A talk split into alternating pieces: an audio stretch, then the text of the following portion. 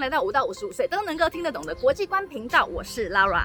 Laura 曾经呢在俄罗斯住过了很多年哦。那我记得呢有三件事情是印象比较深刻的。第一件事情呢，常常都会被问到说，Where are you from？你从哪里来的呢？那么呢，我就会说啦，I'm from Taiwan，我是台湾来的。啊如果有十个人问我，有九个人就会跟我说，哦，Taiwan，I know。太曼谷嘛，对不对？我曾经去过这个地方。这个时候我就会很有礼貌的对他微笑，就说萨瓦迪卡。啊，没有啦，我会跟他说 No No No，Taiwan is not Thailand。第二件事情呢，有一次呢，我还记得我就在楼下遛狗，就有一个老奶奶，她就走过来就跟我说：“这是你的狗吗？”我说：“嗯，对啊，这是我的狗。”然后呢，她就很不可置信的呢，她就说。我以为你们亚洲人都会吃狗肉哎，那我就跟他说没有没有没有，不是每个人都会吃狗肉的，哦 我们不吃狗肉的。刚刚讲的这两件事情呢，就是一个很标准的刻板印象。当你不认识、不熟悉一个人、地方、国家或一件事情的时候，我们会用我们既有的思考，曾经听到有人说过，或是从电视上面看到的，我们就会觉得啊，这些人或这件事一定是怎么样。那这个呢，就是一种刻板印象。第三件事情呢是比较不舒服一点哦，就是我在莫斯科大学念书的时候，那有时候我们为了要办一些文件，我们就需要拿到办公室去请一些行政人员帮我们盖章。然后其中呢有一个行政人员呢，他就对于我们这些外籍的学生呢特别的不友善。有一次排队去那边，那可能是因为我准备的文件不是很充足，结果后来他就居然就当着一大堆哦，好多人在那边排队哦，跟我说：“你看不懂俄文吗？如果你。”看不懂二文，你就滚回去你的国家，然后就。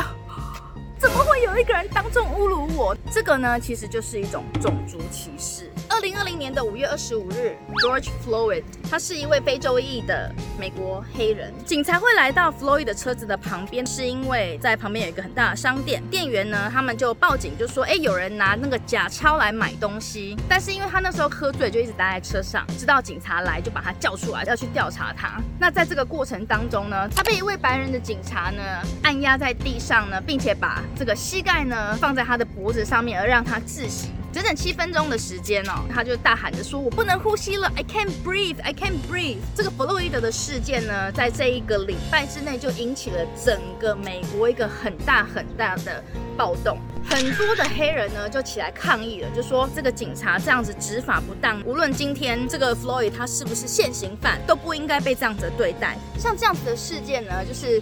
警察呢滥用他们的公权力，然后尤其是针对黑人的事件呢，在美国呢其实是层出不穷哦。因为这样子，所以现在非常多的人起来抗议啊，Black Lives Matter，黑人的生命呢也是很重要的哦，你不能够这样随便的践踏我们的人权哦。可是有些人呢，却是刚好利用这个机会呢，然后去宣泄他们的一些怒气。比如说，他们去烧警车，然后呢，甚至去砸碎人家的玻璃。有一些商店呢，在旁边就遭到了无妄之灾嘛。前两天，美国亚特兰大市的市长 Bottoms 他就公开了呼吁大家说，因为现在的合法的抗议呢，已经演变成是一个非常暴力的行为了。我是一个有四个黑人小孩的妈妈，对于一个黑人呢被警察不当的。执法而杀害这件事情，我是非常难过的。但是，身为一个妈妈，我不希望我的小孩去外面抗议，然后做一些更暴力的行为。Go home.